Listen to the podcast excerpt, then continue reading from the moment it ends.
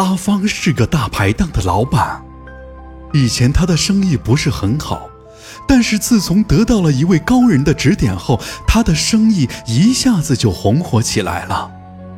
特别是酱鸡爪，但他每天总是只做十份，谁来了也没有多余的卖，这可苦了小李这个食客了，有时候去晚了就吃不着了。那天小李又睡不着了。就为了吃那一碗鸡爪，就来到了阿芳的大排档。阿芳有一个怪毛病，他的厨房周围都是用黑布罩着的，没有人知道他是怎么做的菜。最奇怪的是，小李从来没看见过阿芳向谁买过鸡爪，他也没有鸡，他的原料是怎么来的呢？小李实在忍不住了。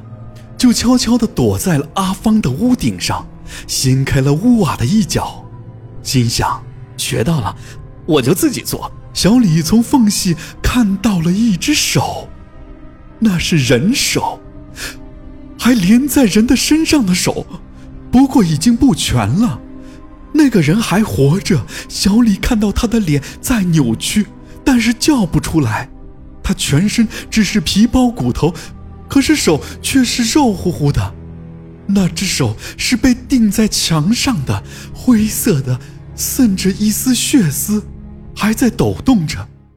这时外面有人叫了一份鸡爪，只见阿芳熟练地从那个手上割下了一块，他飞快地剁着，然后下锅加料，很快一盘鸡爪就香喷喷地出锅了。